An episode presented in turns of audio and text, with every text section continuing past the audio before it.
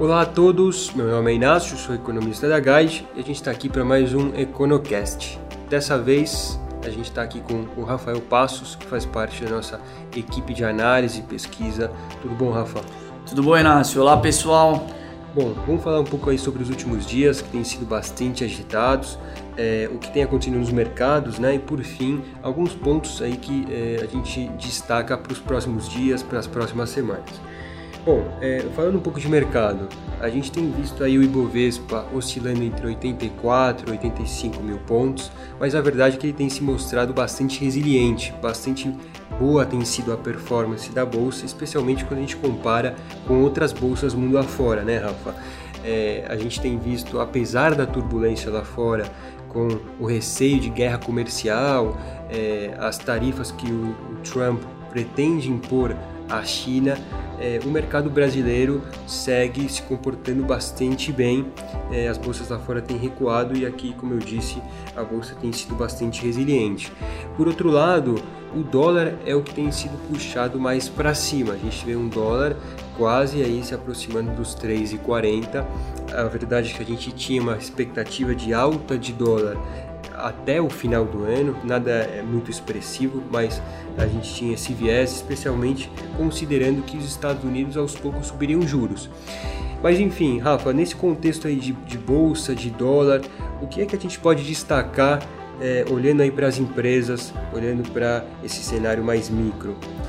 Uhum. Bom, esse cenário de dólar mais forte é benéfico para as exportadoras. Em especial, o que tem chamado nossa atenção é ainda o setor de papel e celulose. A gente tem visto aí Suzano é, e fibra, em especial Suzano, tendo altas bastante expressivas. Se a gente pegar só nesse começo de mês de abril, é, segue uma valorização acima de 8%. É, ou seja, é algo que chama atenção e também reflete não só esse quadro de consolidação do setor, mas também esse dólar mais forte.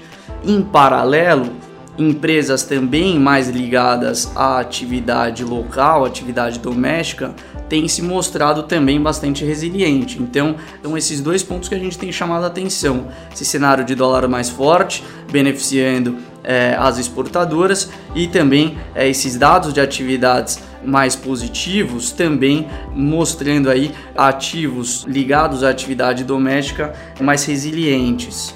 Legal. Bom, com relação à atividade, os últimos números por vezes ficaram abaixo do que muito economista estava esperando. De qualquer forma, segue a tendência de recuperação. A gente tem visto nessa semana dados da Anfávia, da FenaBrave sobre o setor de veículos.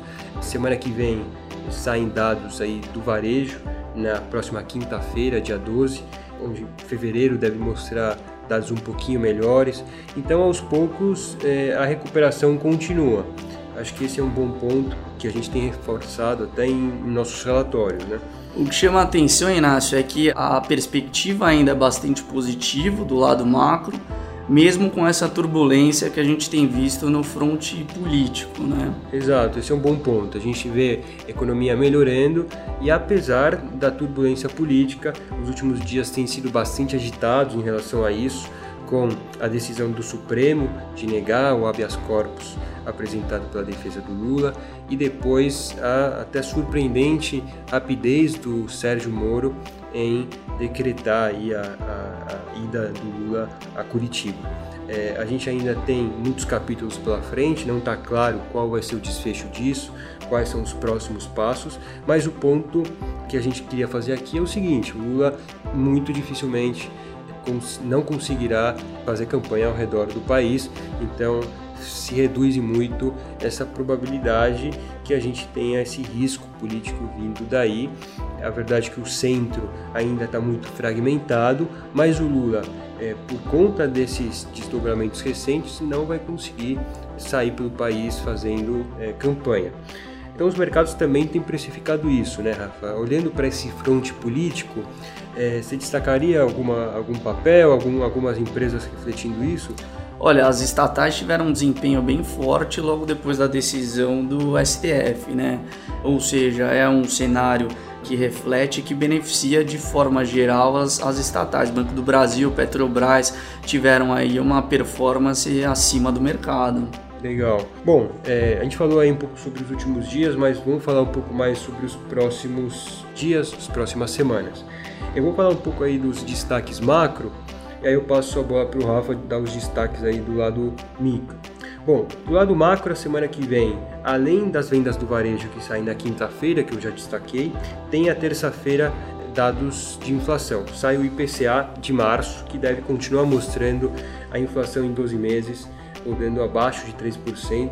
Aliás, ela deve ter caído no mês de março, deve ir para algo em torno de 2,7% em 12 meses.